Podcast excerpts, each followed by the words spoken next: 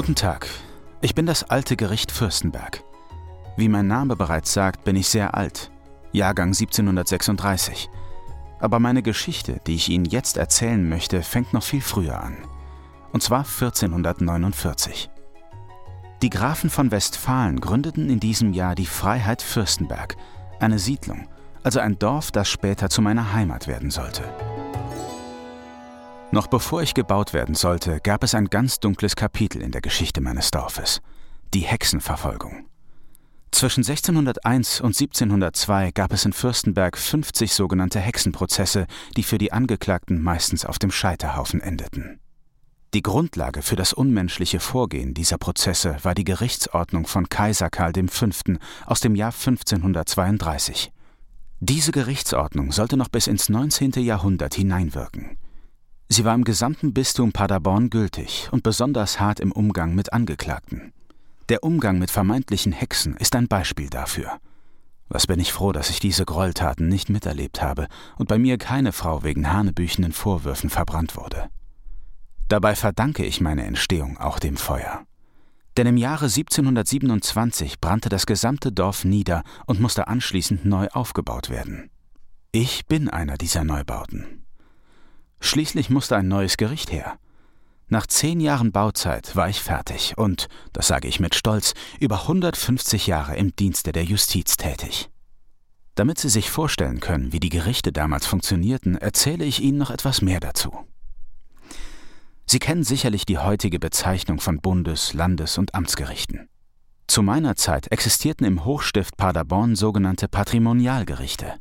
Das waren private, staatsunabhängige Gerichte von Adligen. Genauso eins war auch ich. Meine Richter wurden alle von adligen Gutsherren bezahlt und also auch kontrolliert. Bei mir gehörte sowohl die Rechtsprechung zum Arbeitsalltag als auch Aufgaben der Polizei sowie Verwaltungsangelegenheiten. Ich war ein privates Allround-Gericht. Diese Zeit war dann 1879 vorbei und ich wurde zum Königlich Preußischen Arbeitsgericht. Das war eine gute Zeit, aber leider auch viel zu kurz. Denn 1893 sind meine Leute in ein neues Gebäude umgezogen und damit verlor ich meine Bedeutung. Ich wurde zur Wohnung des gräflichen Försters degradiert. Für diesen Zweck wurde ich ein wenig umgebaut, wobei meine ursprüngliche Gebäudestruktur und historische Details erhalten blieben. Bis heute sind Türen, Beschläge und Böden Originale und sogar der Zellentrakt besteht noch. Sie haben richtig gehört, in meinem Keller sind noch heute sieben fensterlose Gefängniszellen zu finden. Sie erinnern in ihrem ursprünglichen Zustand an die einstigen Haftumstände. Um einen Eindruck zu vermitteln, was ich damit meine, in meinem Keller gibt es Vergitterungen, Kettenringe und Schließvorrichtungen sowie individuelle Spuren aus der Vergangenheit zu entdecken. Gefangene haben sich verewigt und Jahreszahlen und Monogramme in meine Türleibungen geritzt. Das alles können Sie sich noch immer bei mir anschauen, und ich heiße Sie dazu herzlich willkommen. Heute bin ich nämlich das Gerichtsmuseum. Ich freue mich über alle Besucherinnen und Besucher, aber ich muss zugeben, der aufregendste Tag im Jahr ist für mich immer der 11.11., .11., der Karnevalsbeginn.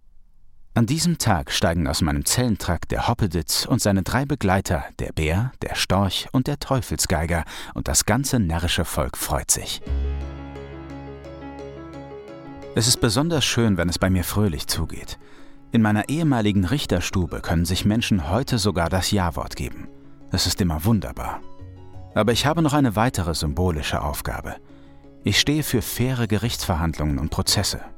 Wir sollten uns immer wieder vor Augen führen, welche schützenswerten Errungenschaften Rechtsstaatlichkeit und eine unabhängige Justiz sind, auf die wir selbstverständlich vertrauen können.